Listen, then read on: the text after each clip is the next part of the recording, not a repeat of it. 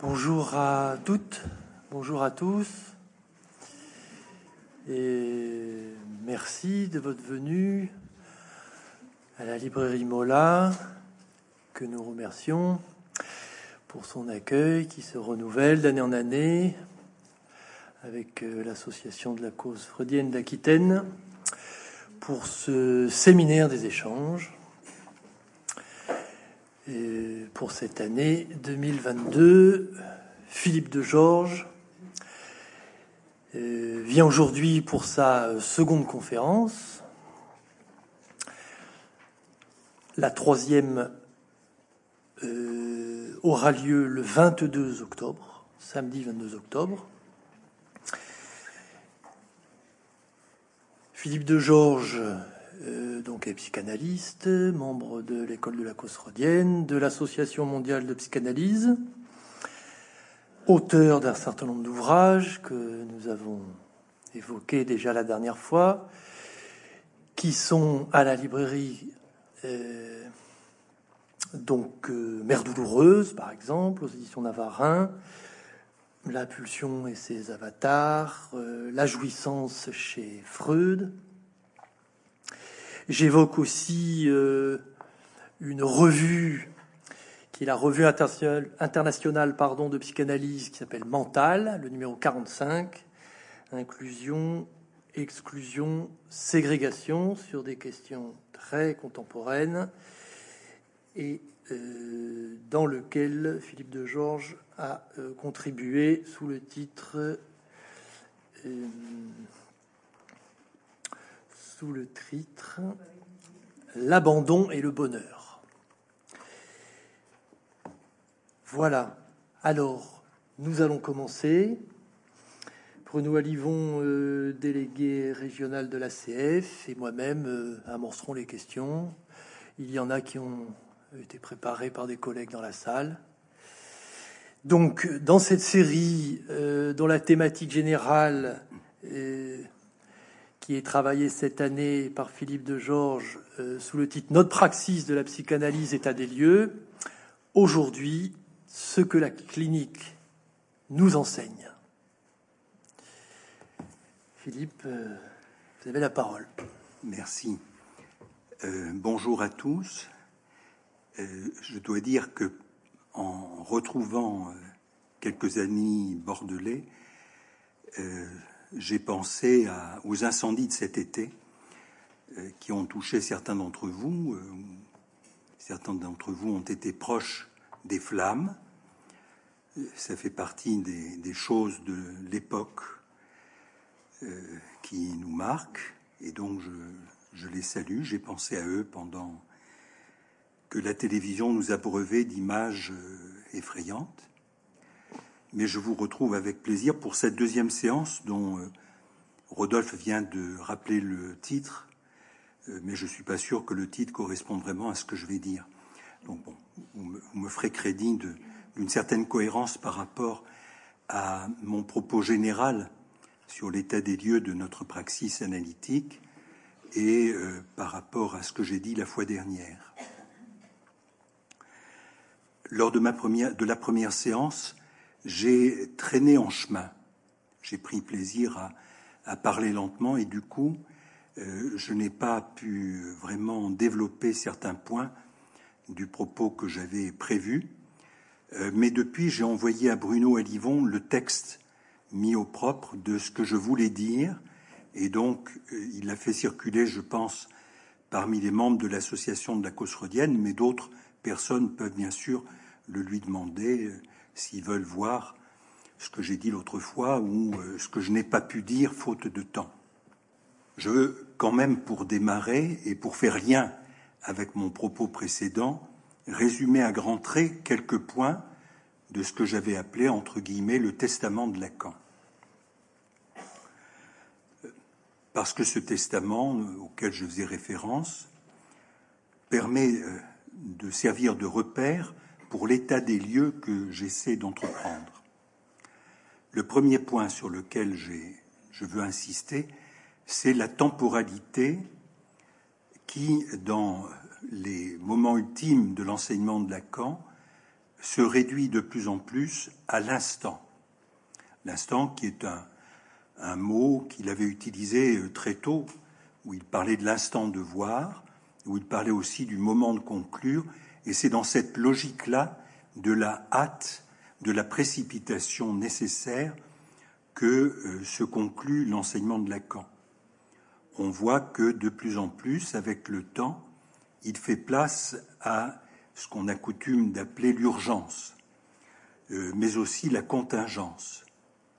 On a parlé à plusieurs reprises dans son enseignement, y compris en se référant au terme grec de kairos, avec cette idée que les événements, euh, comme j'évoquais les incendies tout à l'heure, ça fait partie des événements, des choses qui nous tombent dessus, euh, peuvent nous mettre dans des situations où nous avons à saisir l'événement, saisir la fortune par les cheveux, en sachant qu'elle passe et qu'après euh, l'occasion disparaît.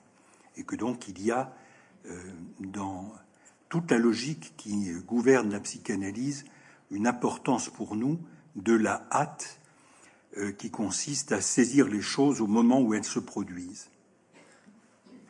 Il ne faut pas rater le train.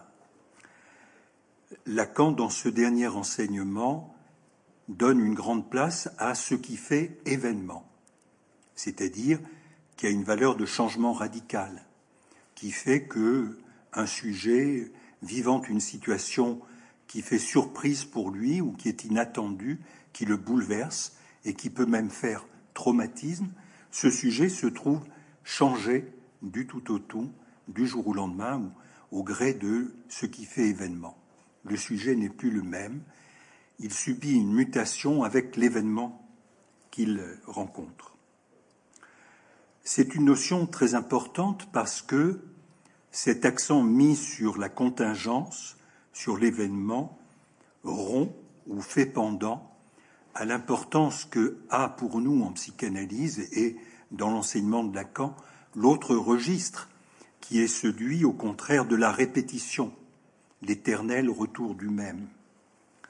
Là, dans le tout dernier enseignement, Lacan met plutôt l'accent sur ce qu'il appellera à l'occasion l'espe du laps, c'est-à-dire l'instant fugace d'un lapsus.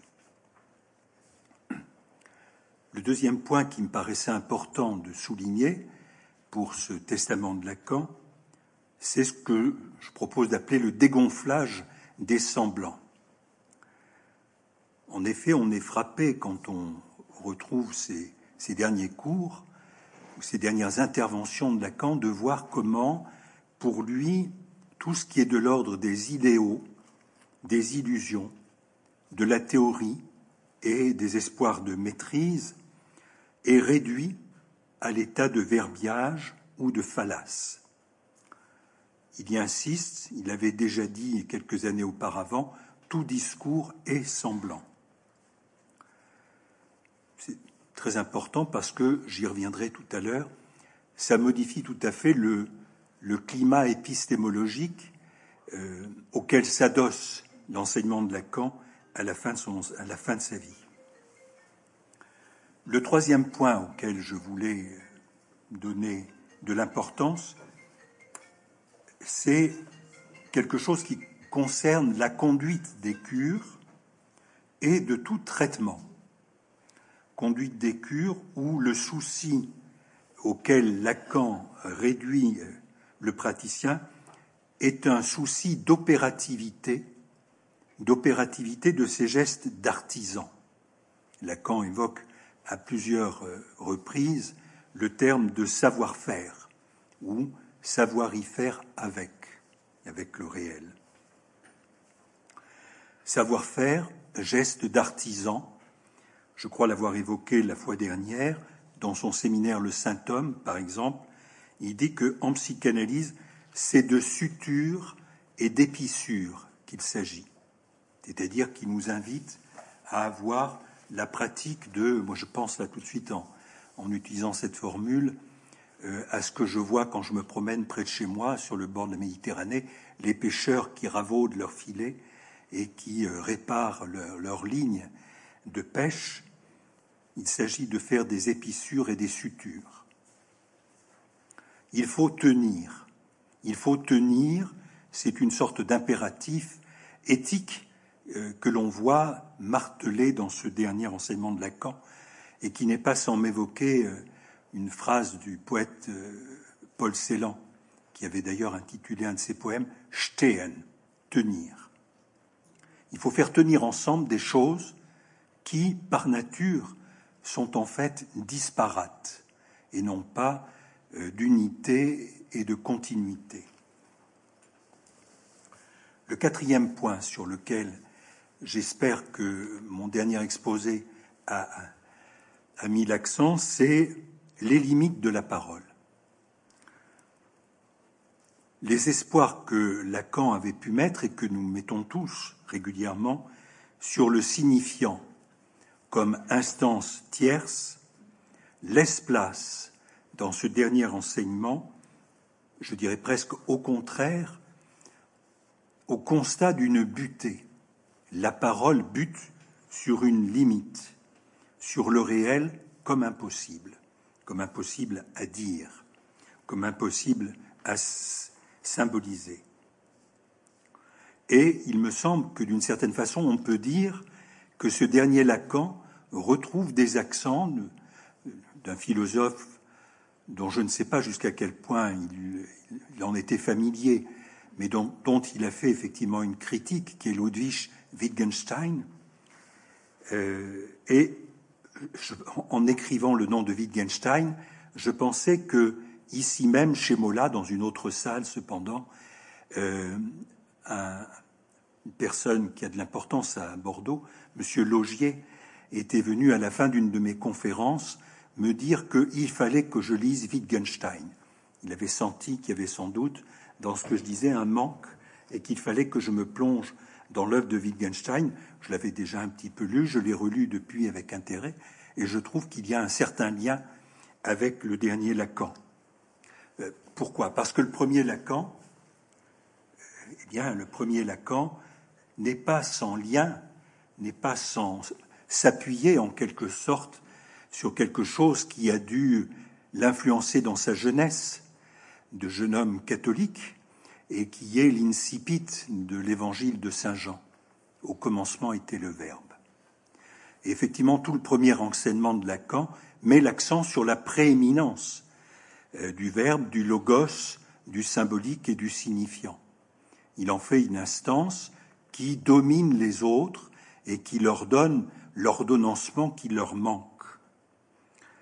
C'est une logique qui n'est pas sans évoquer euh, au lecteur de la Bible le chaos, le tohu-bohu euh, qui précède la Genèse et qui précède le fiat lux, c'est-à-dire l'intervention divine.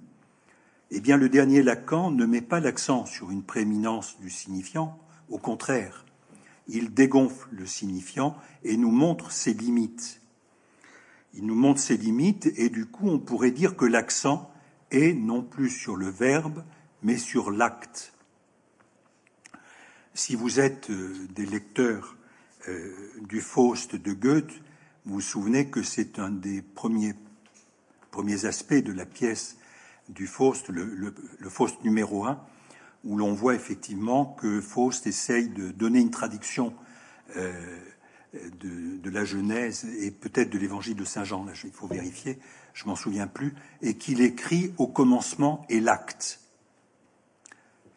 In Anfang ist tat, si mes souvenirs sont bons, et non pas donc au commencement et le verbe, au commencement et l'acte.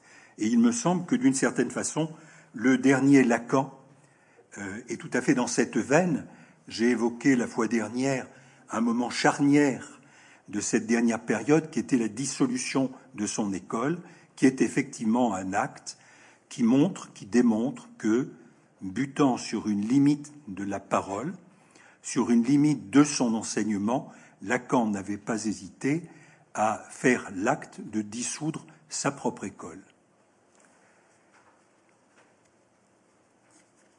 Le cinquième point de ce testament de Lacan, euh, auquel je voulais revenir, c'est la prééminence de l'éthique.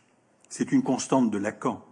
Vous savez certainement, ou ceux qui ne le savent pas, je, je leur dis, que Lacan a consacré une année de son séminaire au thème de l'éthique de la psychanalyse, mais c'est un souci qu'on retrouve tout le temps chez lui, euh, au point qu'il pouvait soutenir que les grands enjeux de la psychanalyse n'étaient pas techniques, mais étaient éthiques, c'est-à-dire concernaient le rapport de chacun de nous à sa jouissance et à sa façon de se tenir, de se comporter dans le monde.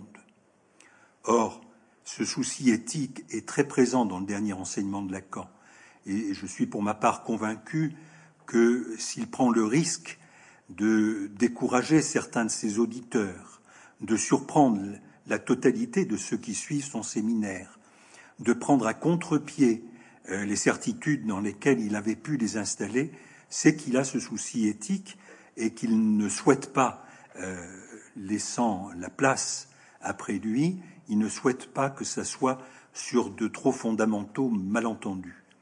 D'où le fait qu'il reprenne à bras le corps tous les fondements de son enseignement et qu'il n'hésite pas à les traiter sous un angle nouveau. C'est une éthique donc qui est une éthique du désir.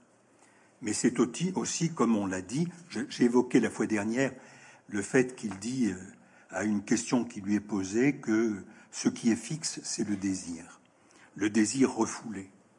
Et l'autre aspect de cette éthique du dernier Lacan, c'est bien sûr l'éthique de la responsabilité, qui ne lui est pas propre. Il apprend à Max Weber.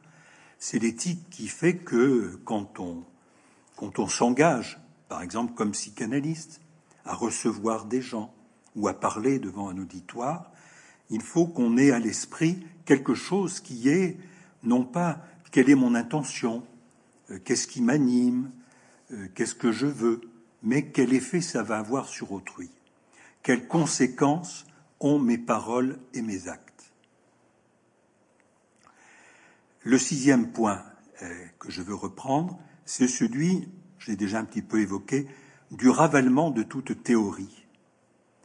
Lacan ravale toute théorie, j'y reviendrai tout à l'heure, mais il ne le fait pas au nom ou pour aboutir à une sorte de nihilisme, un discours qui dirait que rien ne vaut rien, ou que tout vaut tout et que tout s'équivaut, et qu'il n'y a pas de vérité, pas du tout la position de Lacan, qui n'a jamais été nihiliste. Si il ravale la théorie, c'est pour mettre en avant la psychanalyse sous l'angle de la pragmatique, c'est-à-dire là encore des effets que peuvent faire les actes de l'analyste et ses propres interprétations. Et s'il réduit euh, les théories à des semblants, ça n'est pas pour autant qu'il supprime toute référence à la science, puisque son dernier enseignement est sous le signe d'une référence scientifique, malgré tout, qui est la référence à la topologie. Enfin, le dernier point de ce testament que j'ai voulu relever, c'est l'accent mis sur la singularité, qui est le maître mot de ce dernier enseignement, abolissant toute nosologie et tout système classificatoire.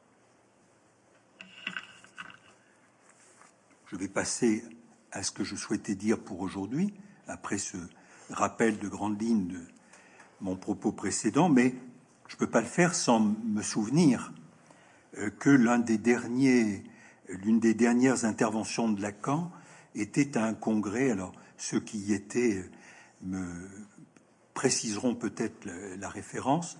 Euh, un congrès de son école dont l'objet était la transmission de la psychanalyse. Et à ce propos où tout le monde s'inquiète de savoir comment ça se transmet la psychanalyse, Lacan, lui, a une intervention très simple qui est de dire que ça ne se transmet pas, que ça s'invente. Ou autrement dit, que ça se réinvente à chaque fois. Et c'est effectivement la leçon que nous donne euh, l'ensemble de ces dernières interventions, où l'on voit qu'il n'hésite pas à réinventer toute cette théorie. Strasbourg, 1970, me dit Jean-Pierre Klotz, merci. 18. Elle se réinvente. C'est en ce sens, me semble-t-il, que le dernier enseignement de Lacan n'est pas un passage du flambeau à ceux qui le suivent. Il y a bien sûr une continuité dans la psychanalyse, une continuité à laquelle Lacan était sensible, lui qui a continué jusqu'à la fin à se référer à Freud. Mais il y a aussi indéniablement dans cette fin une rupture, comme l'a montré la dissolution de son école. Je vais prendre un exemple sur un concept, un concept que Lacan a qualifié de concept fondamental de la psychanalyse. Vous vous souvenez que quand il refonde sa position, son rapport à l'analyse, au moment où on lui dénie son statut d'enseignant, il, il, reprend les choses à la base, il dit quels sont les concepts fondamentaux de la psychanalyse? Parmi ceux-ci, il y en a un, le transfert. Eh bien, à la fin de son enseignement, il dit, euh, presque en passant, presque de façon discrète, sans, le souligner massivement, quelque chose qui, moi, personnellement, m'a profondément choqué sur le coup. Il dit que, il le dit sans embâge, tout ce qui relève de l'interprétation, de l'acte analytique et du du maniement du transfert, en fin de compte, c'est de la suggestion c'est une rupture. C'est une rupture avec tout ce qu'il a dit sur le transfert précédemment, où dans une veine freudienne euh, très logique, il avait voulu mettre au contraire l'accent sur le fait que ce qui est analytique s'oppose à la suggestion hypnotique, c'est-à-dire à la parole du maître qui vous guide, qui vous dit ce que doit être votre vie, ce que vous devez faire, euh, quel est votre destin. Et toute la psychanalyse est partie sur cette idée que Freud avait rompu avec l'hypnose et qu'au lieu de se poser en maître de ses patients qui allaient les guider dans leur vie, il leur donnait la parole. Et pourtant, le dernier Lacan nous dit il y a de la suggestion. Alors bien sûr, il modère son propos. Il le tempère, je dirais, pas qu'il le modère, il le tempère. Il dit l'analyste suggère. N'est-ce pas? Suggérer quelque chose, ça n'est pas suggestionner. Ça n'est pas faire des grands yeux, faire frémir sa moustache et dire voilà quel sera votre destin. C'est faire une suggestion. Ne pensez-vous pas que à charge à l'analysant de s'emparer ou non de la suggestion qui lui est faite? Hein, comme à table, vous dites tu pourrais peut-être prendre du riz de veau, euh, je sais qu'il est très bon. Ben, si vous voulez pas prendre du riz de veau, vous prenez autre chose. Voilà, suggérer. Pour autant, le terme de suggestion est là. Et connaissant Lacan, on se doute bien qu'il n'a pas utilisé ce terme par hasard ou parce qu'il n'en avait pas un autre à disposition, mais qu'il y a quelque chose pour lui qui est important à dire. Et ce quelque chose, pour ma part, j'ai mis du temps à, le comprendre pour moi. Euh, ma comprenette euh, ne vaut que pour moi, bien sûr. Ce que je crois comprendre, c'est que le dernier Lacan a fait un pas euh, qui, par exemple, l'a distancié de tout ce qui a été sa théorie des discours, des quatre discours. Dans la théorie des quatre discours, le discours analytique, c'est-à-dire celui qui se noue autour du divan, dans le bureau de l'analyste, se distingue radicalement des autres et s'oppose même comme l'envers au discours du maître. Mais euh, vers 74, Jean-Pierre me, me, corrigera si je me trompe, à Milan, Lacan introduit le discours capitaliste, qui est une version euh, moderne des discours et qui se substitue aux quatre autres, qui est un discours de l'actualité. Il dit maintenant c'est comme ça, c'est comme ça que ça fonctionne. Il n'y a plus d'impossible. Euh, le discours est circulaire, c'est le sujet qui est en place d'agent, et du coup, quand on lit ce mathème qu'il propose du discours capitaliste, si on pense que c'est une formule d'actualité pour nous, eh bien, ça veut dire que le discours de l'analyste n'est plus aussi radicalement l'envers du discours du maître. Il y a euh, une sorte de, de nouage qui s'opère.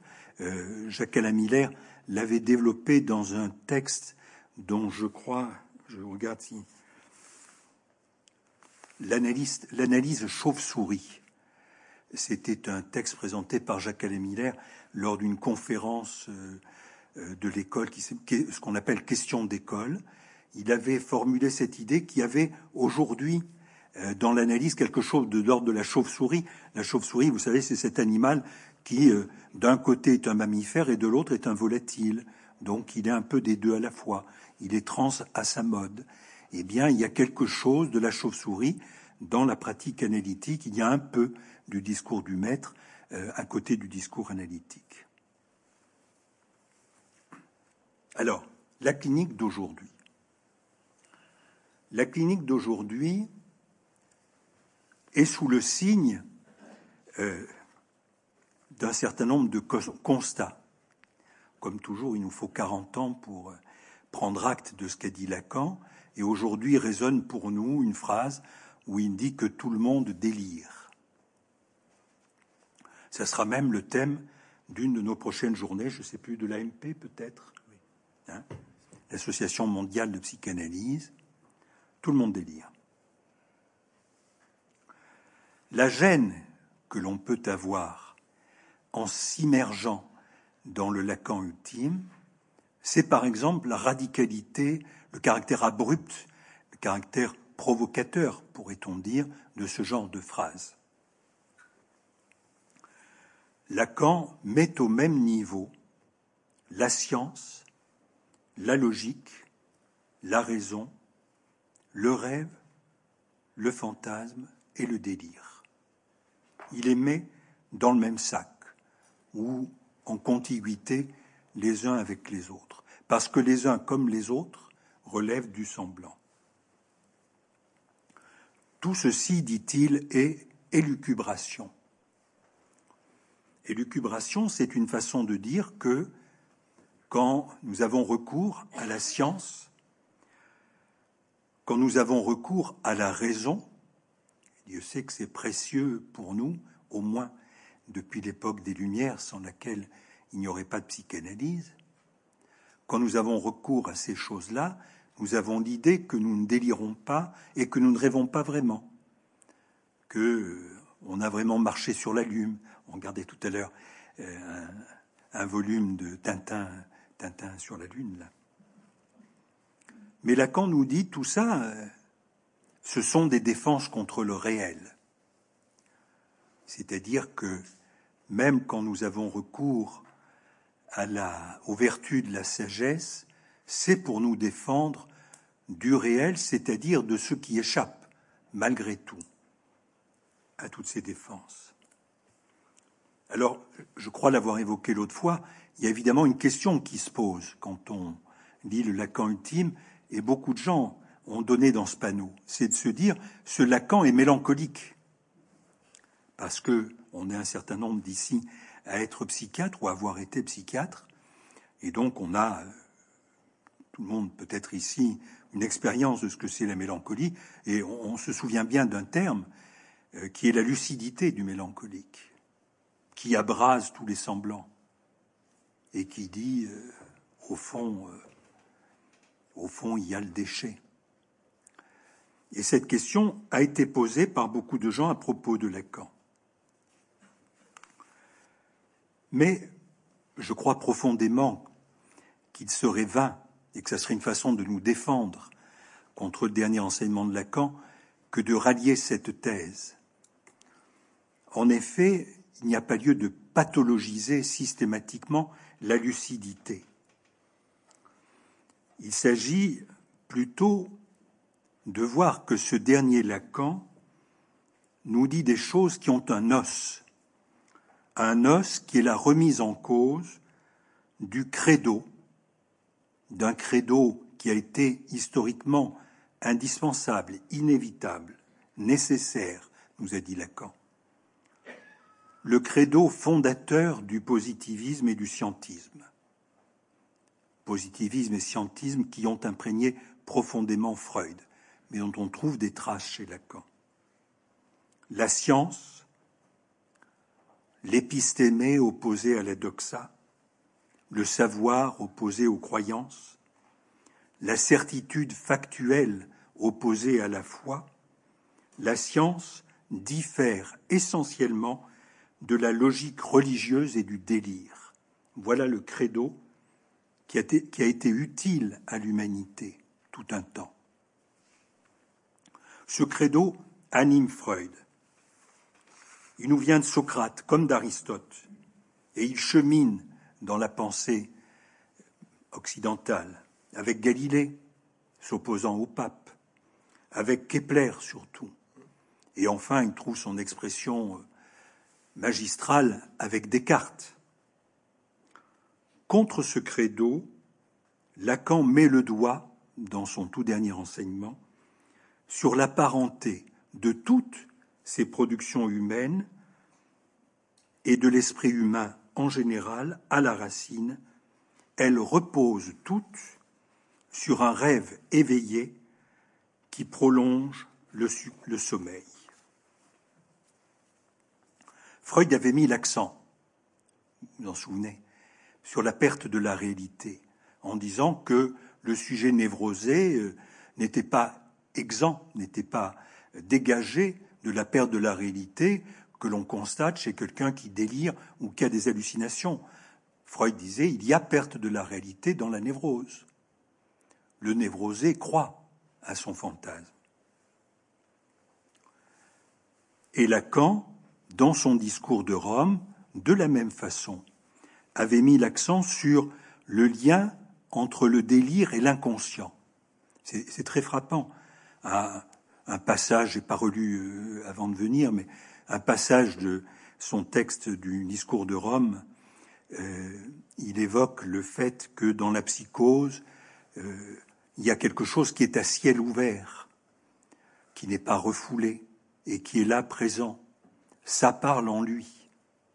Il y a une xénopathie fondamentale du délire. Mais quelques minutes plus loin, dans son même exposé, Lacan dit que finalement, ça n'est pas très différent de l'inconscient lui-même, qui est le discours de l'autre en nous. En nous, ça parle. Donc, chez tout être humain, pour Lacan, des fonctions et de la parole et du langage, il y a cette idée qu'il y a une petite touche que Freud appelait l'inconscient, qui est un peu comme un délire privé que nous avons et qui en nous est la trace de l'autre qui parle en nous. Alors évidemment, il y a une limite. Lacan ne nous dit pas que tout est rêve. Et Lacan avait pris soin de se positionner par rapport à la merveilleuse œuvre de Calderon, euh, La vie est un songe, en pointant que tout n'était pas songe dans la vie. Mais quand même, il y a une limite au rêve, et cette limite, c'est ce que Lacan appelle le réel, c'est-à-dire la part qui est impossible à dire et même à prendre dans les raids d'imaginaire.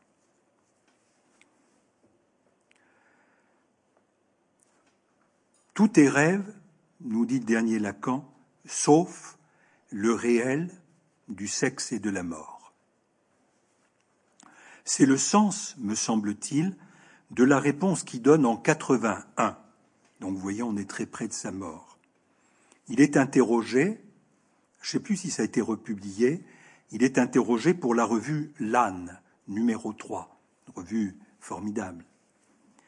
Numéro 3 de la revue, en 1981, Catherine Millot lui pose une question sur euh, Rêve-t-on toujours? Ne fait-on que rêver?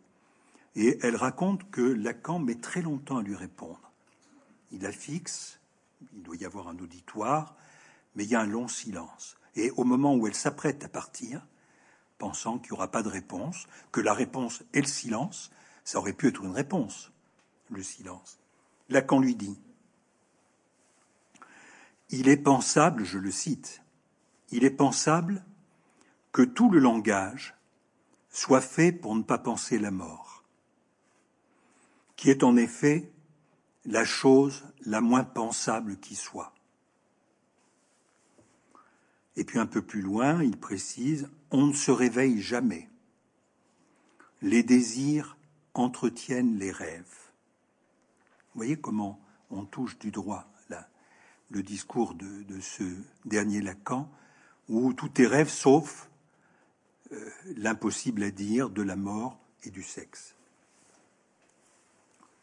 Alors, là encore, on comprend que des prises de position de ce genre est choqué venant de Lacan qui euh, avait fait place aux sciences modernes de son temps, la linguistique, euh, l'ethnologie, euh, la physique, l'épistémologie diverses. On est donc en droit de se demander qu'est-ce qui justifie et que signifie cette assimilation de toutes les élucubrations humaines, dont la science et la raison. Eh bien, on peut penser que c'est une façon de nous inviter à rompre avec une illusion que Lacan avait partagée avec Freud, par exemple, que la psychanalyse puisse être une science. Elle n'est pas une science, elle est un art. C'est un fil qui court dans l'enseignement de Lacan. Fil qui, à plusieurs reprises, l'amène à mettre l'accent sur le lien, sur la parenté qui existe entre la création, la création artistique, poétique particulièrement, mais la création scientifique aussi, avec le délire et la folie. Il prend plusieurs exemples, en particulier celui de Cantor, l'inventeur du transfini, et le paradis découvert par Cantor avec le transfini. Lacan met l'accent sur le lien euh, chez Cantor entre la folie et son invention. Qu'il y ait une parenté entre la folie et le génie, c'est un peu une tarte à la crème. Et je me souviens d'avoir étudié les travaux du grand philosophe, de, psychiatre allemand, Kretschmer. Euh, Kretschmer a écrit un ouvrage entier pour montrer comment la vie des grands génies était euh, marqué par une singularité radicale, une position d'exception qui les rendait euh, assimilables aux yeux du commun des mortels à des fous. La raison en est très simple, et Lacan l'a dite. La raison, c'est qu'il faut bien être hors du sens commun, il faut bien être affranchi des limites de la loi de la castration, du nom du Père, de tout ce qui est traditionnel et hérité pour franchir la limite, passer à la limite et produire vraiment du nouveau. Toute invention est transgression du déjà là. Toute entrée dans l'inconnu suppose de laisser de côté le connu auquel nous ne cessons pas de revenir mais qui nous entrave. C'est une intuition qui est en général à l'origine des évidences perceptives. La création est aussi et d'abord une solution personnelle pour le sujet qui invente, car tout ce qui est connu limite. Alors, ce que je viens de vous dire m'est venu à l'esprit et je l'ai rapidement noté en lisant un livre il, y a, il, y a, quelques semaines, un livre tout à fait sympathique d'une dame qui s'appelle, il y a un très joli nom, si mes souvenirs sont bons, c'est le nom d'un héros euh, de la légende du roi Arthur, Marie de Quatre Barbes. Un nom comme on n'en invente pas et comme on n'en voit plus beaucoup de nos jours, Marie de Quatre Barbes, qui a écrit une biographie qui s'appelle Abi, A-B-Y, Évidemment, c'est une biographie romancée, et je crois que le livre s'appelle Roman d'ailleurs, de Abi Warburg. Pour ceux qui ne le connaissent pas, Abi Warburg est un contemporain de Freud, de Binswanger, de tous ces gens-là, et Freud lui-même, au moment où Warburg est hospitalisé, prend des nouvelles de d'Abi Warburg. C'est une famille, comme il s'en faisait euh, au 19e et au début du 20e, une famille de riches banquiers euh, des bords de la Baltique. Et euh, Abi est, le fils aîné qui aurait dû devenir banquier, mais qui, dès la petite enfance, a dit à son frère je, te laisse la place. Il n'a pas donné le, le plat de lentilles comme l'autre, mais il a laissé sa place de banquier à son frère cadet. Il lui a dit Tout ce que je te demande toute ma vie, c'est de m'acheter tous les livres que je te demanderai. Et Abi Warburg a passé sa vie à voyager et à accumuler les livres euh, qu'on a fini par mettre dans une bibliothèque monumentale qui est, je crois, en Hambourg. Il euh, faudrait vérifier. Et euh, il se trouve qu'à un moment de sa vie, à Bivarbourg, dont je peux vous dire simplement, pour faire vite, que son rapport, il a bouleversé l'histoire des arts au point qu'encore aujourd'hui, tous les historiens de la, création artistique se réfèrent à lui. Il y a une très très belle biographie euh, intellectuelle de Warburg euh, par euh, quelqu'un l'a dit? Je ne retrouve plus le nom, excusez-moi. Gombrich. Georges Didier Berman, tu dis. Il y a peut-être une. Alors je la connais pas. Celle que j'ai lue est de Gombrich, qui est remarquable. Et donc, c'est quelqu'un qui a marqué son temps. Et voilà que Abi Warburg, en pendant la guerre de 14 est hanté par euh, la défaite allemande et est convaincu que tout le monde va disparaître, tout le monde va être massacré, et donc euh, il est pris d'un excès de folie dont les spécialistes se demanderont si c'est schizophrénique ou un trouble de l'humeur. Et il essaye de tuer sa femme et ses enfants. Quand même, il a poussé assez loin, vous voyez, le, le, trouble, euh, on l'interne.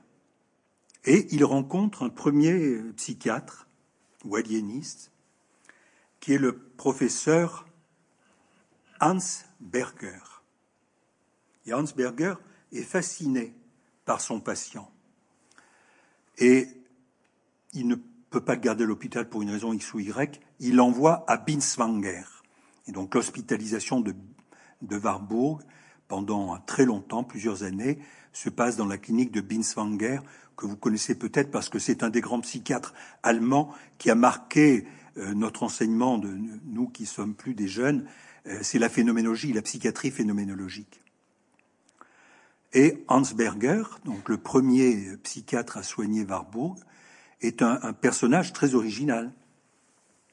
Il était officier dans l'armée prussienne et il a un accident, il tombe de cheval et il passe sous un, char militaire tiré par plusieurs chevaux. Tout le monde pense qu'il est mort.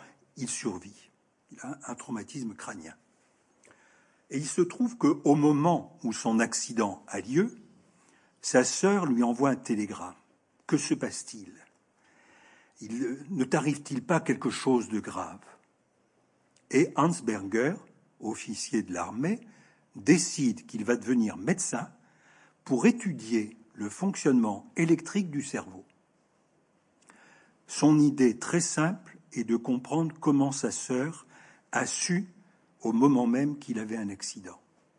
Et donc c'est pour prouver la vérité scientifique de la télépathie qu'il se lance dans des études de médecine, puis de psychiatrie, et qu'il est l'inventeur tout simplement de l'électroencéphalogramme. Chaque fois qu'on fait un électroencéphalogramme, on applique une technique que ce monsieur a mis au point parce qu'il voulait voir comment, dans la boîte du cerveau, des phénomènes électriques qui pouvaient être transmis à sa sœur à distance prenaient naissance. Donc, voilà un lien, me semble-t-il, euh, tout à fait convaincant de ce lien entre une motivation personnelle qu'on va dire, entre guillemets, délirante, et une invention scientifique remarquable. Il faut savoir que le professeur Berger, quelque temps après, s'est pendu dans propre, sa propre clinique. Donc Binswanger reçoit Warburg et Binswanger lui-même va avec Warburg étudier comment cet homme, qui est une caricature du patient comme on en voyait quand j'étais jeune en psychiatrie ou quand on envoyait, alors là quand même je suis pas si vieux, avant que soient inventés les neuroleptiques, c'est-à-dire qu'il est complètement immaîtrisable, il essaye de violer plusieurs infirmières, il frappe tout le monde, euh, il faut l'attacher, lui faire des douches, etc. Mais euh, ce Warburg explique à Binswanger que Il a fait des observations chez les Indiens Hopi, 30 ans auparavant, et qui veut rédiger ça, il veut faire une conférence. Et Binsanger lui dit, écrivez-la, vous la présenterez à la clinique, à vos amis, à vos médecins, aux autres pensionnaires, et si vraiment c'est rigoureux scientifiquement, vous sortirez.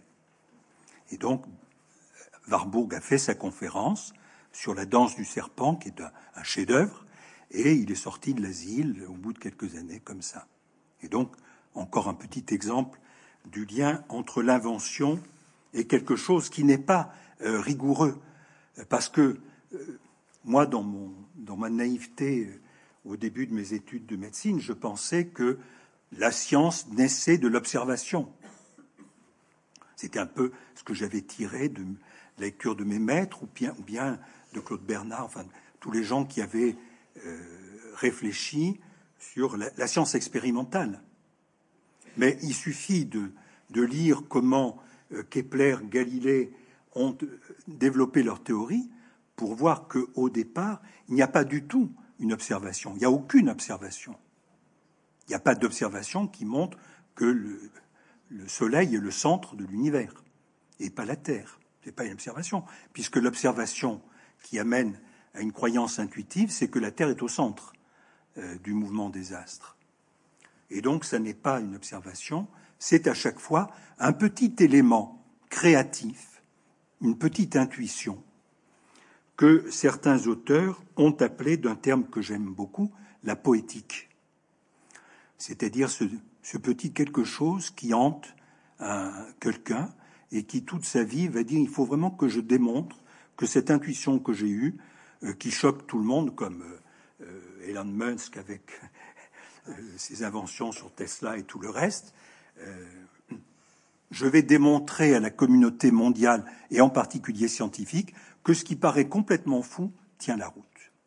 Et il y a une sorte de, de petit point comme ça d'illumination profane qui est l'élément poétique, créatif, créateur de base à l'origine des plus grandes inventions de la science et qui montre, c'est la thèse que je soutiens aujourd'hui en lecteur du Lacan ultime, et qui montre que même à la racine de la science, il y a un rêve éveillé.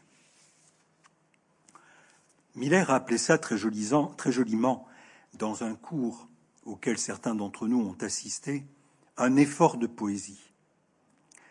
Euh, l'effort de poésie, c'est un cours formidable où euh, Jacques-Alain Miller nous avance des choses nouvelles et nous démontre, euh, en avançant lui-même dans son élaboration, dans son élucubration, nous démontre que chacun de nous est convoqué à un moment de sa vie à un effort de poésie. Il emprunte cette expression à euh, Balzac, euh, où effectivement on voit euh, notre jeune héros qui brave, qui arrivant à Paris veut dominer la ville, la regarde de haut et, dit à nous deux Paris, et puis qui va s'effondrer devant les épreuves de la vie ne s'en sort que grâce à un effort de poésie. Poésie, vous le savez, euh, l'étymologie c'est poiein, c'est-à-dire créer, faire. Donc l'effort de poésie, c'est l'effort que chacun de nous a à faire à un moment de sa vie, notamment quand nous sommes confrontés à ce qu'on appelle un traumatisme, les incendies, mais aussi à Nice l'attentat du 14 juillet. Il faut, pour sortir du traumatisme, pour sortir de ce qui déchire notre tissu symbolique, nos croyances, nos certitudes, ce qui nous met à terre, comme Saint Paul tombant de son cheval, il faut qu'on ait à ce moment-là un effort de poésie, qui est un moment de création qui nous permet d'inventer quelque chose qui est notre solution personnelle. Eh bien, il me semble que tout l'enseignement du dernier Lacan est une incitation à la poétique à la poésie et à la création. Ce rêve éveillé est une réponse. Une réponse à l'angoisse, à la source de l'angoisse qui étreint les hommes depuis la nuit des temps, devant l'immensité de la voûte céleste et la puissance effrayante de la nature. Tout ce qui est énigmatique et opaque énigme et opacité, c'est les deux termes que Lacan utilise pour parler de la réalité sexuelle. Ce qui est énigmatique et opaque, c'est le sexe et la mort. nous avons besoin d'un effort de poésie pour élaborer des défenses contre ce réel. Alors je veux bien être qualifié d'un décrottable romantique, mais je continue de penser que l'enfant est le père de l'homme.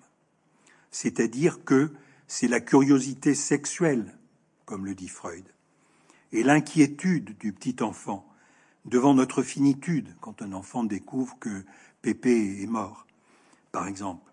C'est notre inquiétude devant la finitude qui sont les ressorts de nos productions, depuis la nurserie jusqu'au tombeau.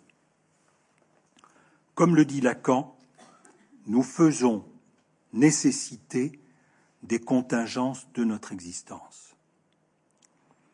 Quelques points lumineux seulement trouent l'obscurité du firmament on voit quelques petits points lumineux. Et on appelle ça des constellations. Dès que l'esprit intranquille ordonne ces points lumineux dans le ciel, la peur est conjurée aussitôt, ou tout au moins elle est circonscrite et elle est bordée, et le chaos recule, avec les géants Tohu et Bohu qui étaient là avant la création du monde, et qui restent tapis sous le lit des enfants. C'est pourquoi il y a à la fois continuité et rupture entre l'astrologie des Sumériens et l'astronomie moderne. Continuité parce qu'il s'agit d'ordonner le chaos et rupture parce que les instruments ne sont pas les mêmes, ni non plus les théories qui en découlent. Au départ, la clé, c'est un constat. Et ce constat, vous le savez, c'est la fameuse phrase de Pascal, le silence éternel des espaces infinis mais frais. Vous dites cette phrase, vous êtes un petit enfant de trois ans. Et immédiatement, vous pouvez devenir un petit génie. Cet effroi pousse les meilleurs à prêter à ce mystère une puissance sur nos destins et à tenter d'en maîtriser quelque chose. Prêter la puissance euh, sur nos destins, c'est par exemple l'astrologie. C'est parce que tel euh, astre se trouve dans telle position au zénith ou à l'apogée ou au périgée que, au moment de votre naissance, vous avez été marqué de cette façon. Votre destin est marqué par ça. Cette puissance est là. C'est du signifiant dans le réel. C'est du savoir qui est écrit dans la nature et dans le mouvement de la nature et des astres. Ce signifiant régit la régularité des astres. Et le calcul essaye d'en rendre compte, chez l'astrologue de Babylone ou du pays aztèque, comme dans nos laboratoires. Et ces calculs fondent la puissance des empires, c'est-à-dire du discours du maître, car tout savoir sert un maître, même si le savant le dénie ou l'ignore. Et la question est alors à chaque fois de se demander quel est le désir actif dans ce rêve? Il est évidemment de donner consistance, et la consistance, nous dit Lacan, est toujours imaginaire. Elle est de donner consistance à un ordre qui abolirait le hasard. Faut être poète pour dire jamais un coup de dé n'abolira le hasard. Il s'agit de trouver une logique qui expliquerait ce qui apparaît comme chaos. Et ce qu'on appelle métaphysique n'est qu'un nom donné à ce qui lutte en nous contre les peurs enfantines et les terreurs nocturnes. C'est là que commence le délire ordinaire qui donne forme au rêve. Vous vous souvenez que Freud lui-même déjà interprétait la religion comme un délire. Lacan a comparé le signifiant à un filet que nous jetions sur le monde, un filet qui prenait les choses dans ses raies. Mais nous savons, par définition, qu'un filet ne prend pas tout dans ses raies, qu'il y a des choses qui lui échappent, qu'il y a des limites.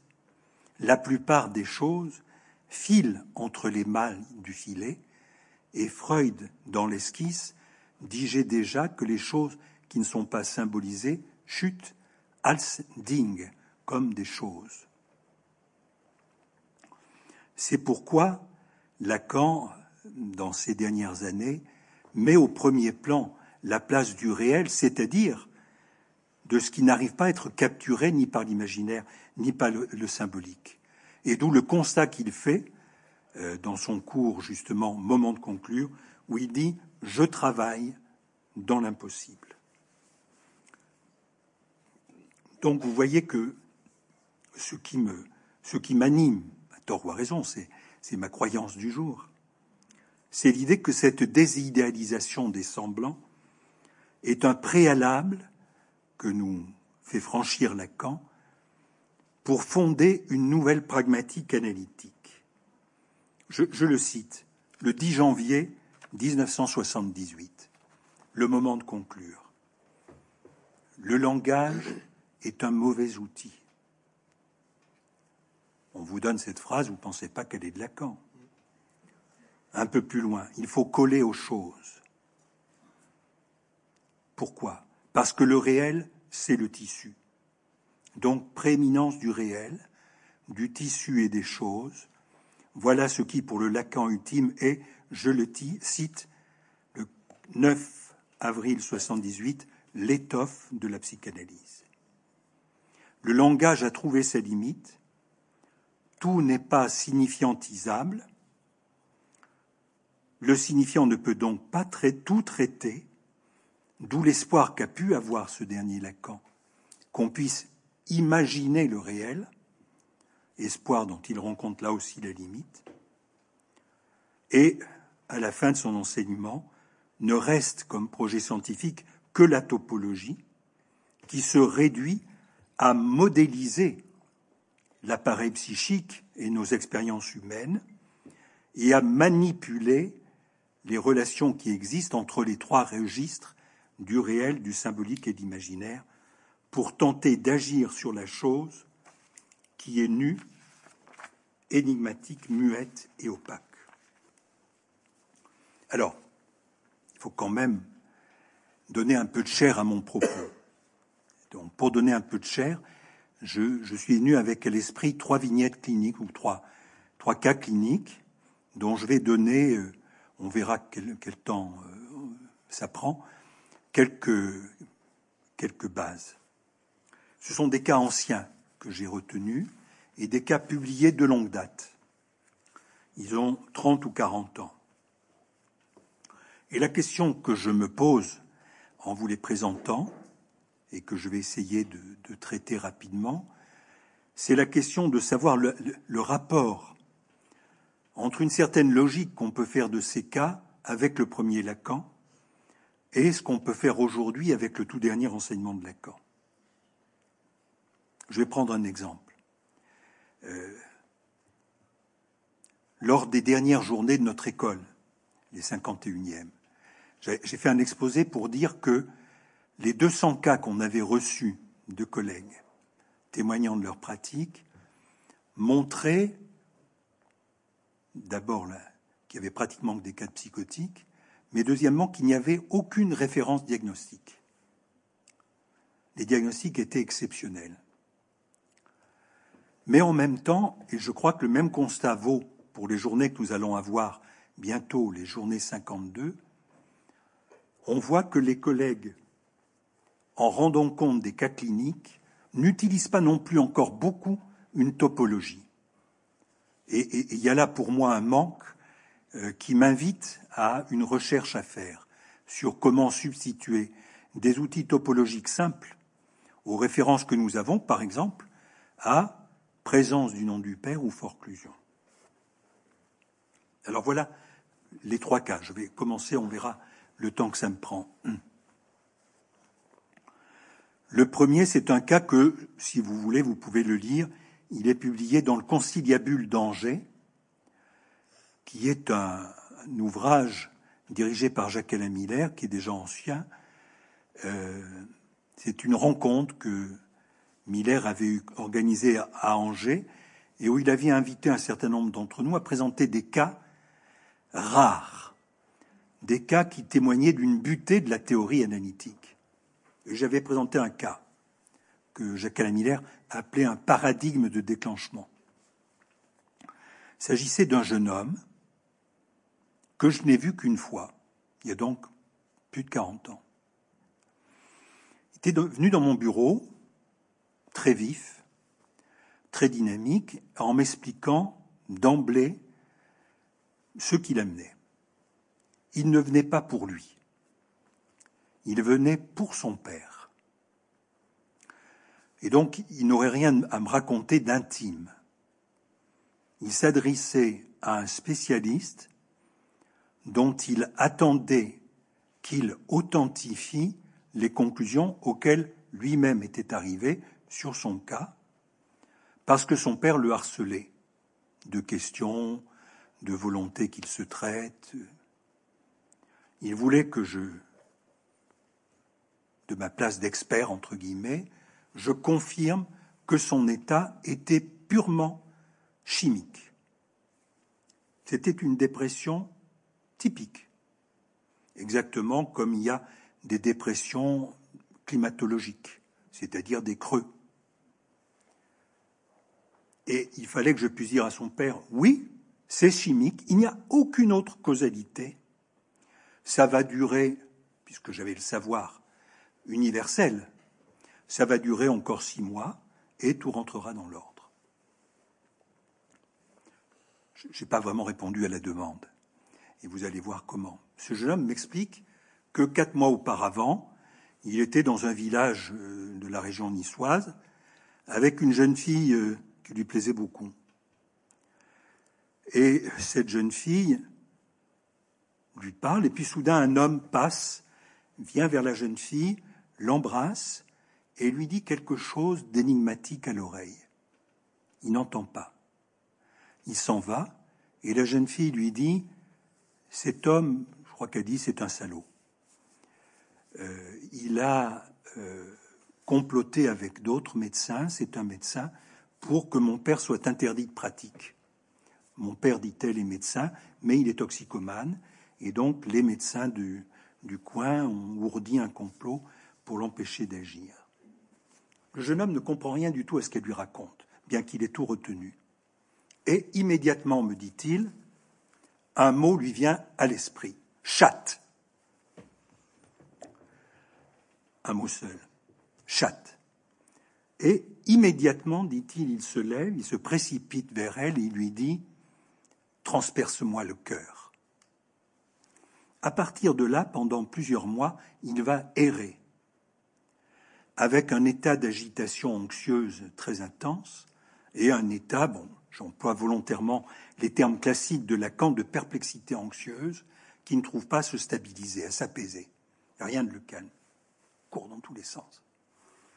Et, me dit-il, ce mot, alors il me dit en rougissant que quand même c'est un mot qui veut dire sexe. Euh, ce mot qui a l'a percuté a explosé dans son esprit. C'est donc purement chimique. Il a explosé dans son esprit et il a déclenché l'équivalent d'une réaction thermodynamique, thermonucléaire. C'est-à-dire, vous connaissez ça, euh, un isotope qui frappe un, noyau et ça déclenche une réaction en chaîne et tout se déchaîne. C'est le déchaînement du signifiant. Et donc plus rien ne tient. Tout part en éclat, tout vole dans son esprit. Jusqu'à ce qu'il comprenne effectivement la cause. C'est purement chimique. Euh, et donc, pour moi, si vous voulez, euh, alors je peux dire, pour m'excuser un peu, j'étais jeune, je ne sais pas très bien comment répondre ce qu'il me dit. Et, évidemment, je ne lui fais pas un certificat disant, mais oui, je ne fais aucun papier, et je l'invite à parler. Il me dit, mais si les psys n'existaient pas, les gens ne penseraient pas à souffrir. Donc il, réfute mon offre. Il la réfute pour une raison qui est tout à fait cohérente pour lui. Il a une certitude qui lui est venue et qui l'a apaisé. Cette certitude qu'il n'y a pas d'autre causalité de son trouble que chimique, et donc il n'y a aucune responsabilité au sens de je pourrais en rendre compte, je pourrais dire, alors il me dit effectivement que cette jeune fille lui plaisait beaucoup et que effectivement il était troublé, elle avait un prénom qui lui évoquait Ève euh, et divine. Il y, a, effectivement dans son prénom quelque chose où on entend Ève et divine, bon, et que pour lui elle était pendant toute cette dérive une déesse vivante. Euh, mais non, il n'y a aucun problème sexuel, sentimental, affectif, psychique. C'est une causalité chimique. Et il veut vraiment que je ne l'invite pas, euh, que je ne convoque pas le sujet en lui.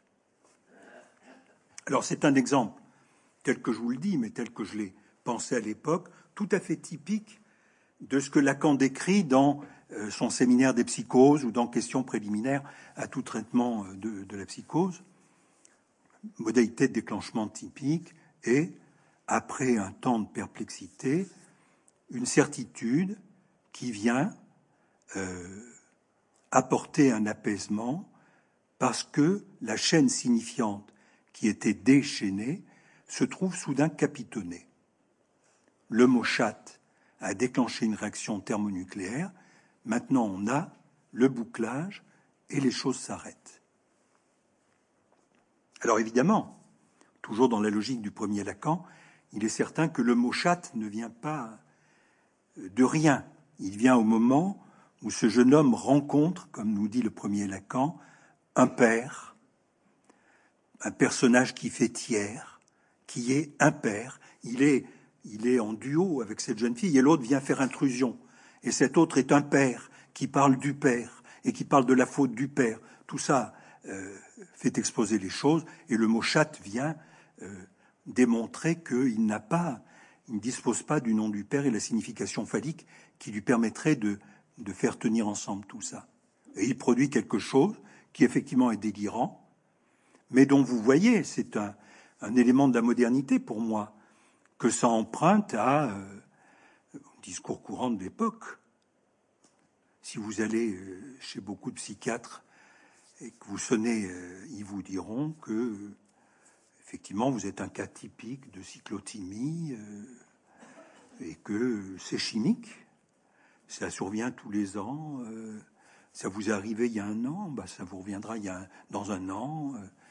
Si vous prenez pas le thermorégulateur que je vous donne, c'est chimique. Donc, cette théorie qu'il a, qui chez lui est délirante, euh, fait partie du délire courant scientifique de la modernité. Parce qu'il n'est pas, pas faux, bien sûr, qu'il se passe des choses dans le cerveau et que ces choses sont chimiques. On est bien d'accord. Comme le disait Ajuria Guerra, ça ne se passe pas dans l'auréole. Ça se passe bien là. Il y a quelque chose qui se passe là.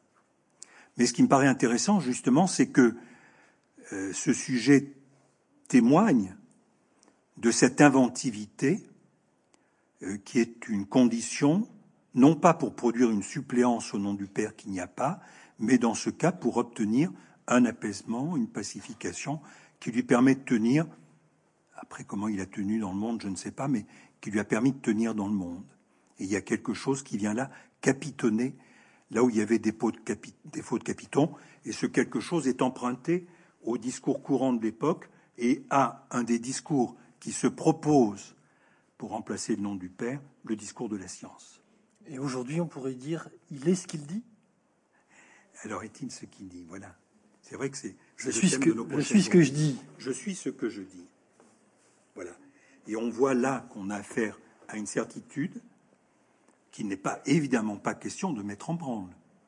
Même il y a 40 ans, je ne lui ai pas dit, mais non, votre théorie est folle. J'ai euh, acquiescé euh, modérément, j'ai pris acte de ce qu'il me disait. Et effectivement, pour lui, euh, ça fait force de, certitude, de vérité, et il n'y a pas, du coup, d'inconscient. C'est un rejet radical de l'inconscient, qui est un rejet comme l'époque en témoigne beaucoup. Alors, le deuxième exemple que je vais prendre, après coup, je ne sais pas pourquoi je les ai pris dans des choses qui sont publiées, mais ceux qui ont mère douloureuse peuvent le lire. C'est le cas de la fille du pharaon. Une dame qui avait une cinquantaine d'années, qui était venue me voir dans une grande période de, désarroi, et entre autres parce que elle avait beaucoup de mal, elle se mettait à avoir beaucoup de mal dans ses rapports sociaux et en particulier au travail.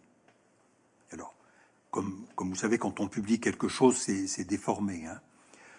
Disons que la dame était avocate euh, et qu'elle s'occupait de, de défendre la veuve et l'orphelin, qu'elle vouait une très grande énergie à la défense des femmes battues, des jeunes filles violées, des victimes de curés pédophiles et autres euh, formes du, du grand méchant loup.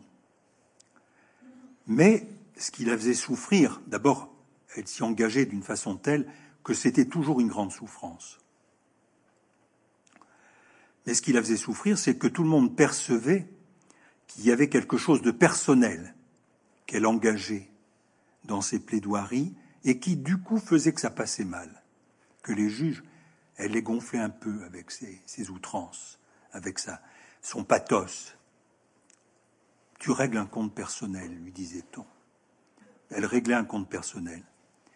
Entre l'âge de 10 ans et l'âge de 15 ans, pendant 5 ans donc, elle avait subi une relation incestueuse avec son père. Elle avait été placée de la naissance, si mes souvenirs sont bons, à l'âge de 10 ans, ou de quelques mois à l'âge de 10 ans, dans des familles d'accueil dont elle ne gardait pratiquement pas de souvenirs, si ce n'est le souvenir que j'évoque dans le bouquin d'une scène où sa mère lui aurait donné une poupée et euh, le cheval de trait aurait écrasé la poupée. Donc, euh, le, laboureur chez qui elle était euh, avait un homme écrase un enfant. Donc peu de souvenirs. Elle se souvient simplement d'avant ses dix ans du fait que dans ses placements, elle était toujours avec son frère. Et qu'avec ce frère, toute sa vie, elle a eu euh, une relation euh, très intense de soutien mutuel. Ils étaient deux semblables, comme deux jumeaux. Peu de temps avant qu'elle vienne me voir, son frère était mort du sida.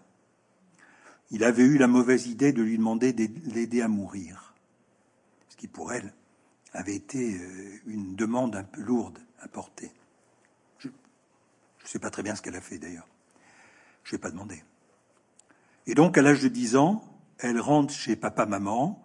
Maman est une grande malade, alitée, qui ne bouge pas de son lit, qui souffre, qui est absente, et qui ne voit rien, comme elle le pense, elle, ne veut rien savoir de ce qui se passe, c'est-à-dire que papa euh, couche avec elle en permanence. Ça dure cinq ans. Elle ne trouve pas d'issue jusqu'au jour où elle a un accident de la circulation. Elle ne sait vraiment pas pourquoi. Elle traverse sans regarder, elle passe sous une voiture. Donc elle a un accident grave, on la met à l'hôpital et elle échappe à papa. Et ça met fin aux attouchements et à tout ce qui s'était passé. Tout ce qui s'était passé qui pour elle est d'autant plus dramatique, dit-elle, que, je vous donne sa phrase, euh, très pur, que je n'ai pas interrogé. Je n'ai pas dit qu'est-ce que vous voulez dire. Le corps participait. Elle est d'autant plus, elle souffre d'autant plus d'avoir été victime de viol que le corps, le sien, y participait. Donc, que quelque chose d'elle était impliqué dans, l'acte pas très longtemps, là je me souviens plus du tout, avant qu'elle vienne me voir, euh, quelques années quand même je pense, elle est allée voir papa dans sa, maison de retraite ou l'appartement qu'il occupait, lui avait demandé des comptes. Est-ce que tu te rends compte que tu as brisé ma vie? Et un bon père incestueux, il lui avait rappelé ce qu'il lui avait toujours dit à l'époque, que lui et elle n'étaient pas comme les autres. Ils étaient des exceptions, comme les pharaons. Chez les pharaons, l'inceste est de règle. Et donc, pour eux, c'était comme ça. Elle se souvient quand même que pendant ces cinq ans, euh, il a menacé de mort à chaque fois qu'elle regimbait un peu, en disant que si elle disait quoi que ce soit, il la tuait. Et d'ailleurs, il lui mettait la main sur la gorge à chaque fois en disant il avait quand même cette violence-là, comme pour l'étrangler, au point qu'elle en avait gardé, dit-elle, c'est une explication qui n'est peut-être pas médicale, valable médicalement, mais elle avait gardé ce que j'appelle dans le livre une voix bitonale, c'est-à-dire que chaque fois que quand cette femme parlait, on avait toujours l'impression qu'elle pouvait se mettre à crier. Il y avait comme deux tons. Et donc cette dame m'explique comment euh, elle a échappé euh, à sa condition. Elle sait que elle n'est pas comme les autres. Elle est une exception parce que son père n'a pas fait fonctionner pour elle la loi, ce que nous appelons le nom du père. Elle n'y a pas accédé par lui. Et donc, par lui, elle a hérité ça d'être hors, hors loi, hors norme, hors le commun des mortels. Et comme elle le dit très joliment, je n'ai pas trop soulevé non plus, nous n'avions pas le même maître étalon. Et donc elle a une loi qui n'est pas celle des autres hommes. Mais en même temps, en vouant sa vie à la défense de la veuve et de l'orphelin, elle essaye sans cesse de réparer euh, ce qui est survenu aux, victimes comme elle. Et c'est là où effectivement elle est intolérable, elle perd pas mal de procès, c'est que on voit bien qu'elle défend sa cause. Mais vous voyez qu'il y a chez elle, un, ce sentiment de l'exception, et l'autre, un idéal, l'idéal de fraternité. Voilà. Les hommes sont tous des prédateurs et potentiellement des violeurs. Ce qu'elle a résolu en étant homosexuelle. Mais ce qui permettrait à l'humanité d'échapper au patriarcat et à la loi du Père, c'est la fraternité. Tout un tabou. Hein. Soyons tous frères et il n'y aura plus de problème. C'est ce qu'elle a fait avec son frère, grand toxicomane. Elle était avec lui, me dit-elle, comme chez Baudelaire, euh, sœur, amante, mère. C'était mon frère, c'était comme mon amant imaginaire, euh, c'était comme mon père que je n'avais pas, etc. Et elle a reproduit ça avec l'enfant qu'elle a eu. Elle a eu un enfant à un moment, c'est pas très précis. Elle a voulu qu'un homme lui fasse un enfant, mais elle l'a choisi de telle façon que cet homme qui était un étranger, qui devait vite repartir, reparte et accepte de lui laisser l'enfant et ne revienne jamais. Et donc elle a élevé son enfant comme un frère dans l'idéal de fraternité. Le drame, c'est que si cette femme a trouvé une solution pour elle, je suis une exception, mais la fraternité est une solution, cette solution ne colle pas pour son fils. Voilà qu'un beau jour, alors que cette dame vient de me voir, je pense depuis quelques années, je ne me souviens pas, je ne l'ai pas vu très très longtemps, son fils reçoit un message du père qui dit je, viens en France, j'aimerais bien te voir. Déclenchement d'un état paranoïaque avec hallucination. Il y a des micros partout, on veut sa mort, et dit-il à sa compagne Je suis un criminel sexuel. Et là, pour elle, c'est effectivement son monde qui s'effondre. La fraternité n'est pas la solution universelle, puisqu'elle n'est pas la solution pour son fils. Voilà un exemple où, après coup, je, me suis dit plusieurs choses. L'une, euh, que cette dame avait trouvé une solution pour elle. Ça n'empêche pas que si, si on veut, on peut dire, par exemple, dans le transfert, elle n'a jamais cessé d'être méfiante à mon égard. Et donc, une touche dont on pourrait dire sensitive, une touche dont on pourrait dire une affinité paranoïaque et sa vision du monde a quelque chose un peu comme ça. Mais disons que elle a trouvé la solution de la fraternité. Mais la fraternité ne se transmet pas à son fils. Transmettre nous sommes frères à son fils, c'est porter atteinte aux lois de la parole et du langage. Si vous êtes mon fils, vous n'êtes pas mon frère.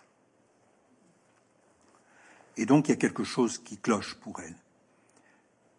Mais donc la question que je propose, c'est de savoir comment aujourd'hui, si je recevais cette dame aujourd'hui, ça n'est pas tant sur la question de euh, comment cette forclusion de fait, le fait que le nom du père ne lui ait pas été fourni, a trouvé sa solution, euh, mais comment elle a forgé quelque chose qui, pour elle, était effectivement une création, même si elle est empruntée à un certain discours courant. Elle l'emprunte à euh, la devise de la République et je, crois comprendre au milieu franc-maçon, euh, à la fraternité, des choses comme ça.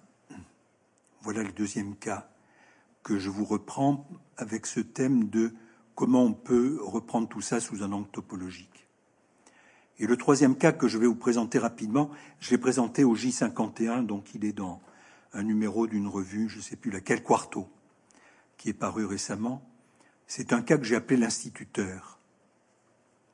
Et là aussi, c'est il y a 30 ou 40 ans, il y, a, il y a presque 40 ans, un jeune homme qui déboule dans mon bureau, très très angoissé, très très agité, en me disant qu'il lui arrive un truc vraiment qui le met dans tous ses états. D'ailleurs, il s'assied pas, il bouge. Il, m'explique que il a une compagne avec qui ça se passe très bien. Ils sont des copains. Ils sont des copains. Euh, il n'y a aucun projet. Elle est comme lui, très nature, très très brute de décoffrage. Tout va bien, mais hier, c'était peut-être la veille, elle lui a dit Je suis enceinte. Et non seulement lui dit je suis enceinte, mais elle dit tu es le père. Et le jeune homme vole en éclats. Et il me dit une phrase dans son style brut de décoffrage, moi qui suis instituteur et qui toute la journée explique à mes élèves que l'homme est un animal comme les autres, là je me rends compte que ça marche pas. Alors j'éclate de rire, ce que je ne ferai pas aujourd'hui sans doute. Euh, mais à l'époque, j'éclate de rire. ça passe bien parce que du coup, on se met à discuter, à converser sur la paternité. Je, lui dis quand même, euh, voilà, votre exemple montre bien que nous sommes peut-être des animaux comme les autres, mais dotés de langage, et que donc le langage désorganise un peu tout ça, et que c'est pas si simple que être père. Oui, mais, mais les animaux, c'est pas un problème pour eux d'être père. Ils font le nid, ils vont chercher le truc, ils nourrissent leurs gosses. C'est instinctuel. Pourquoi c'est pas comme ça pour moi aussi? La nature devrait régler ça logiquement. Et donc, ce jeune homme que j'ai vu quelques séances, pas énormément, il voulait pas du tout faire un travail analytique, va petit à petit reprendre ses esprits en se en s'appuyant sur sa lecture du monde qui m'explique. Il est néo-darwinien, c'est-à-dire qu'il pense que l'humanité est telle que les femmes ont besoin d'avoir des enfants, euh, que ça se présente à elles euh, comme chez les animaux, euh, mais que justement la sélection naturelle a fait que les femmes en général sont belles pour fixer un partenaire. Fixer un partenaire depuis euh, l'homme du néolithique, eh ben, il faut qu'il ait assez de désir pour vous, pour rester euh, les un, deux ou trois ans où une femme seule ne peut pas s'occuper seule de son enfant et où elle a besoin que le chasseur-cueilleur aille chercher euh, un bout de roc ou de, biche pour la nourrir. Et donc, comme quand même l'humanité évolue lentement, l'humanité actuelle a encore ce, trait, les femmes veulent des enfants. Et les hommes sont convoqués, et effectivement, je lui dis que l'homme est un animal qui parle, que c'est un peu dérégulateur, qu'effectivement, le langage dérégule parce que on ne dit pas, la pigeonne ne dit pas à, son pigeon, tu es papa. Et, que donc tu es un père, ça le heurte. Ça le heurte parce que son père n'est pas un père pour lui. Son père, c'est un copain. Ils boivent de la bière, ils vont au match de foot. Euh, il est fort en gueule, il est macho, mais il est très faible, parce que les hommes sont faibles. Les femmes sont beaucoup plus fortes. Chose qu'on entend assez souvent et qui peut-être est vraie. Euh, et donc, il m'explique, pour me donner un exemple, il me dit, euh, il y a quelques années, mon, père dit à ma mère, dans une conversation, il discute d'un truc, et lui dit, mais tu es pas capable de me tromper, tu pourrais pas du tout des choses à dire à ma mère. Vous connaissez pas ma mère, mais ça, on ne peut pas lui dire. Et donc, elle a trompé dans les dix jours qui ont suivi avec leur meilleur ami. Évidemment, ça fait voler en éclats. Mon père s'est retrouvé à l'hôpital, il a essayé de se suicider. Euh, on a eu du mal à le traiter, il était très déprimé. Ça a duré un an. Vous voyez que c'est un faible. Donc, le père euh, n'est pas un support de comment on répond à la question de la paternité, mais maman, oui. Parce que maman, c'est d'elle que vient l'idée, euh, tu seras instituteur, mon fils, et tu expliqueras aux enfants que l'homme est un animal comme les autres, et que ce qu'il faut servir, c'est mère nature. Et donc là encore, vous voyez que c'est pour euh, avancer un peu dans mon propos et dans ce que j'essaierai de vous dire la fois prochaine, euh, la question qui animera ma troisième conférence sera qu'est-ce qui se passe aujourd'hui si on retient la formule de Lacan de l'évaporation du nom du Père Si le nom du Père s'évapore, qu'est-ce qui se passe à la place? Et à quoi les sujets peuvent-ils avoir recours pour tenir quand même? Alors je développerai ça. Le nom du Père faisait tenir. S'il n'est pas là, qu'est-ce qui fait tenir à la place? Et là, on voit que ce jeune homme, nommé à la fonction d'instituteur néo-darwinien, est appelé par la mère et par Dame Nature à nous dire que l'humanité doit servir la nature et qu'à cette condition, l'autre c'était la fraternité, à cette condition, l'humanité peut être heureuse. Bon, j'essaierai de développer ça la fois prochaine.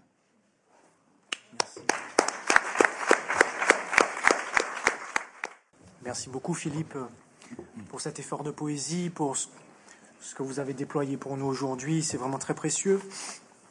Donc au fond, euh, je, reprends quelques, quelques points comme ça. Le, euh, le fait que nous rêvons, que Lacan prend acte de ça et que vous nous, euh, vous nous amenez à, à tâcher d'en prendre acte nous aussi de la bonne façon, c'est-à-dire que science, fantasme, etc., tout ça c'est de l'ordre du rêve. Et vous amenez, me semble-t-il, ça, reste une question au fond, mais il m'a semblé que vous amenez quand même une nuance par rapport à la psychanalyse et à son éthique, qui est la dimension de la poétique, qui offre, ça reste encore une question que je vous propose de déployer, euh, qui offre une, forme de réveil. C'est-à-dire, vous, avez pris cette, euh, cette belle image au fond du noir et des constellations. Euh, il m'est revenu quelque chose que vous avez aussi abordé la dernière fois sur l'instant, qui est le moment de l'éclair. Le moment de l'éclair, très fugace, où il y, a, un moment de lumière dont on peut prendre acte aussi autrement. Et donc la psychanalyse comme art, à partir du dernier Lacan, l'acte psychanalytique, euh, au fond, serait une offre vers une dimension du réveil, vers euh, prendre euh, acte de, la contingence du traumatisme autrement que le scientisme, que, euh, que le je suis ce que je dis contemporain, euh, quelque chose comme ça. Oui, en, vous écoutant, je pensais à la phrase de Lacan. À un moment, il dit Je ne suis pas poète, pas poète assez, je ne suis pas poète, je suis un poème. Euh, on voudrait bien être poète, mais on l'est pas. C'est parce qu'on l'est pas qu'on est psychanalyste. Mais effectivement, l'idée que je que j'ai aujourd'hui, c'est un peu ça. comment soutenir euh, chez les sujets que nous rencontrons leur capacité inventive, leur capacité à faire du neuf. Alors, vous évoquez le réveil. Est-ce qu'il y a réveil À entendre le dernier Lacan, on a l'impression que le réveil, c'est le traumatisme? C'est-à-dire que quand vous êtes sur la promenade des Anglais et que un camion fond sur vous, que vous souvenez plus ce qui s'est passé, et que vous réveillez et que votre compagne est morte, euh, c'est le traumatisme. Et là, ça fait trou dans le rêve. Vous ne rêvez plus. Euh, alors, ce traumatisme-là, il est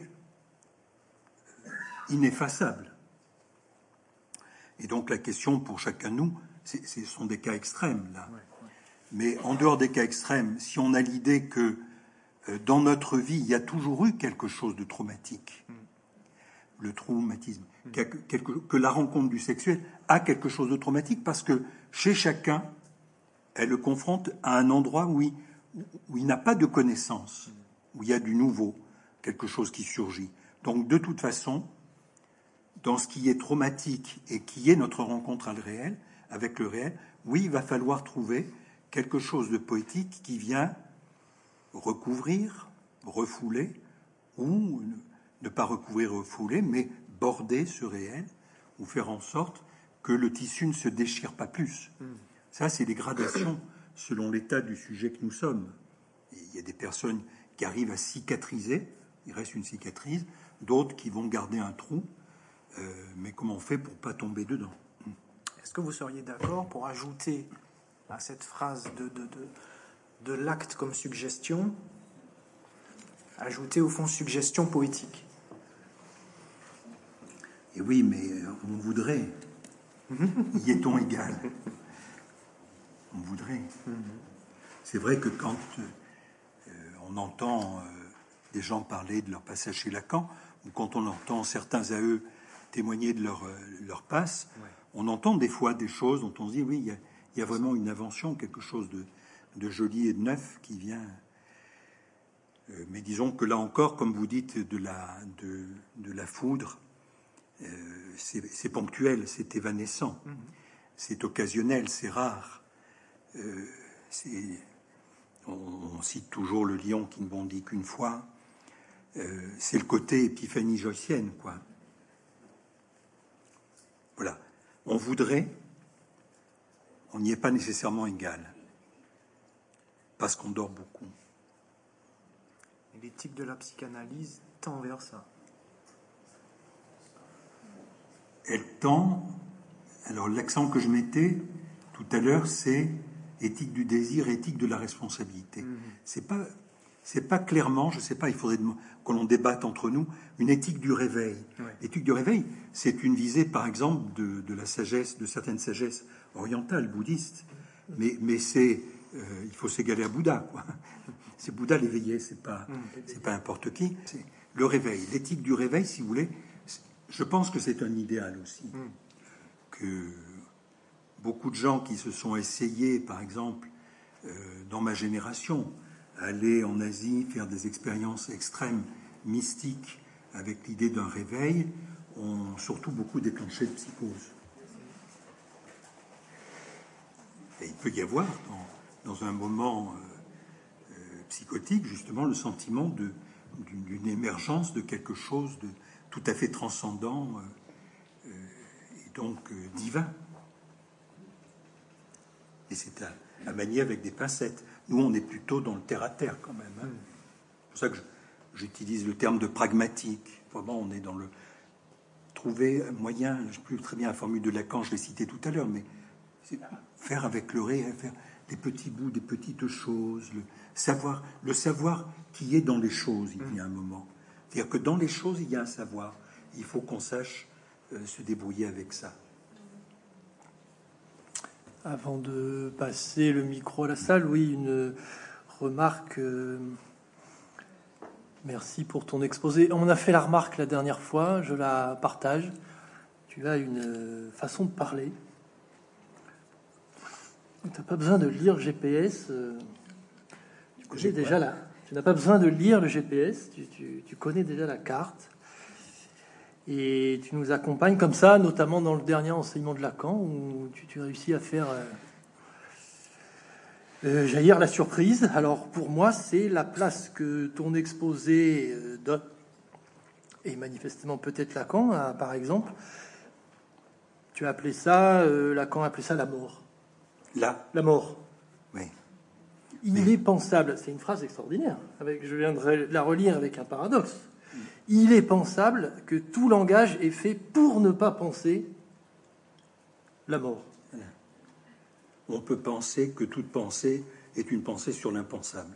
Alors c'est très intéressant parce que c'est, oui, c'est affine. Alors d'abord ça, ça, remet la mort du côté du, réel pour avoir travaillé un peu la question du deuil. Euh, y a un moment dans le séminaire 16, il la met du côté de l'autre, en disant que la mort, on la vit en Occident par exemple, mal, parce qu'elle fait l'objet dans le symbolique de quelque chose qui est falot, qui, n'a pas de poids. Et donc ça a un effet que Là, elle a l'air d'être du côté de. Même de. Puisque la phrase d'après que tu emploies, euh, ça c'est la tienne, je crois, euh, moi elle me frappe, c'est l'inquiétude devant la finitude qui fait le ressort de nos créations. Oui. Donc tu, donnes quand même euh, à cette. à la mort. Oui, une place fondatrice qui, qui, a l'air même d'être articulée avec ce qui va faire le, désir chez quelqu'un, puisque nos créations est soutenue par un désir. Donc, Mais c'est quand même frappant cette phrase, c'est pas n'importe qui qui le dit, c'est Catherine Millot. Après un long silence. Et après un long silence. Ça, a l'air d'être. Euh, je pèse mes mots, est-ce que je vais parler? On ne sait pas, je pas du tout à quoi il pensait, mais on peut penser qu'il pèse ses mots, que... et il le dit. Alors, c'est vrai que lors de la dernière séance, comme je parlais de testament, j'avais quand même l'idée que euh, Lacan était tout à fait près de sa mort et qu'il le savait. Un collègue que je ne nommerai pas, il se nommera s'il veut, m'a dit l'autre jour qu'il avait bien connu Lacan à l'époque et que, effectivement, Lacan avait pour partenaire la mort à ce moment-là. Donc le contexte colore les propos de ce dernier Lacan, euh, mais là encore, le colore, de quelque chose qui est la lucidité. Les semblants sont effectivement tous très faibles au regard du réel, impossible à dire, qui est celui opaque et énigmatique du sexe et de la mort. Et là, l'humanité, elle bafouille, comme dans les trois cas que j'ai pris, euh, parce que euh, ça peut nous déchirer plus ou moins, et parfois euh, ça déchire beaucoup. Alors, cette phrase, comme tu le dis, est paradoxale. Elle a dû vraiment peser au trébuchet. mais je trouve ça formidable ce qui rappelle euh, Shakespeare, words, words, words. Face à la mort, on n'a que des mots, et pourtant, euh, il faut des mots.